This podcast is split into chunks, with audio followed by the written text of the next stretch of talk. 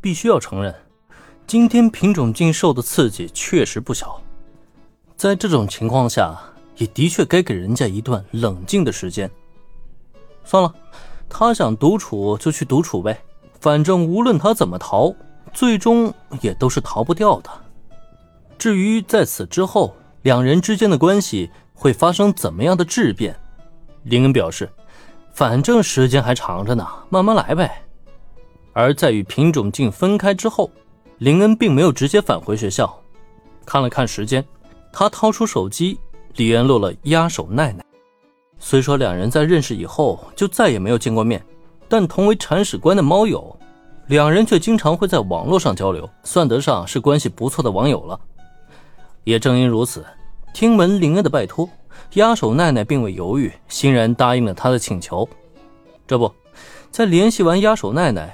得知他今天休息，可以直接去到他家取猫以后，林恩便直接打了一辆出租车，直奔压手奈奈给他留下的地址。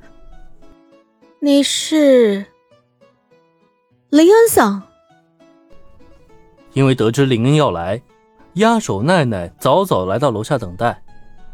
虽说两个小时的时间已过，林恩已经重新恢复为正常的年龄了，但是为了避免麻烦。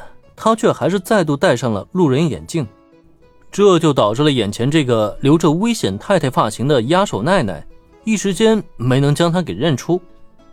好久不见啊，压手小姐。这次见面其实有些像是网友的线下会面，不过林也知道对方并不认识自己的这个新形象，于是便主动摘下眼镜，露出自己的本来面貌。确实好久没见了，没想到。林恩桑的变化好大。确认了林恩的真面目以后，压手奈奈有些惊讶，尤其是当林恩重新戴上眼镜以后，看着他那平平无奇的路人形象，就更加让他倍感好奇了。啊，只是为了避免麻烦，做了一些小的伪装罢了。毕竟压手小姐，你知道的，某种意义上，我多少还是小有些名气的。作为网络上交友比较频繁的朋友。林恩并没有对牙手奈奈隐瞒自己的一些事情，牙手奈奈自然也知道，林恩目前可是网络上正值大火的乐队偶像，会做一些伪装，倒也在情理之中的。原来如此，也对呢，毕竟林恩桑是那么的受欢迎。说起来，我也可以算是林恩桑的粉丝，你在网络上发布的那些作品，真的很好听。那可真是我的荣幸啊！哎呀，瞧瞧我，光顾着在这里说话。林桑，咱们还是先上楼吧。虽然这次见面两人相谈甚欢，但很快，压手奈奈却反应过来了：客人到来，自己却只在楼下交谈，那这算怎么回事啊？至少也要邀请进家门喝杯茶呀！啊，那我就不客气了。打扰了。面对邀请，林恩则是完全没有矫情。毕竟两人在网络上的关系真的很不错，上楼打扰一番也代表人家对他的信任。那么，在压手奈奈带领下，林恩随着他一起上楼，来到妹子家中。林恩桑，你先在这里坐坐，我去给你泡茶。将林恩领至客厅，压手奈奈请他落座以后，便立刻转身去准备茶点了。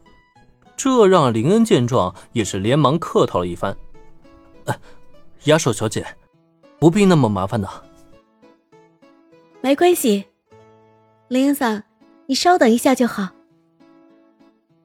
不等林恩多说什么，雅手奈奈已经走进厨房了。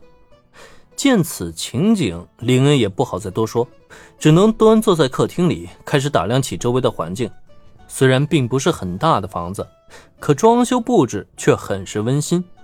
不过，并没等他再多观察，客厅一侧却已然有几道小小的身影悄悄探出头来。喵，小妖大哥是陌生人，怎么办？要不要动手把他赶走？稍安勿躁，应该是客人，咱们保持观察，如果真有危险。再动手也不迟。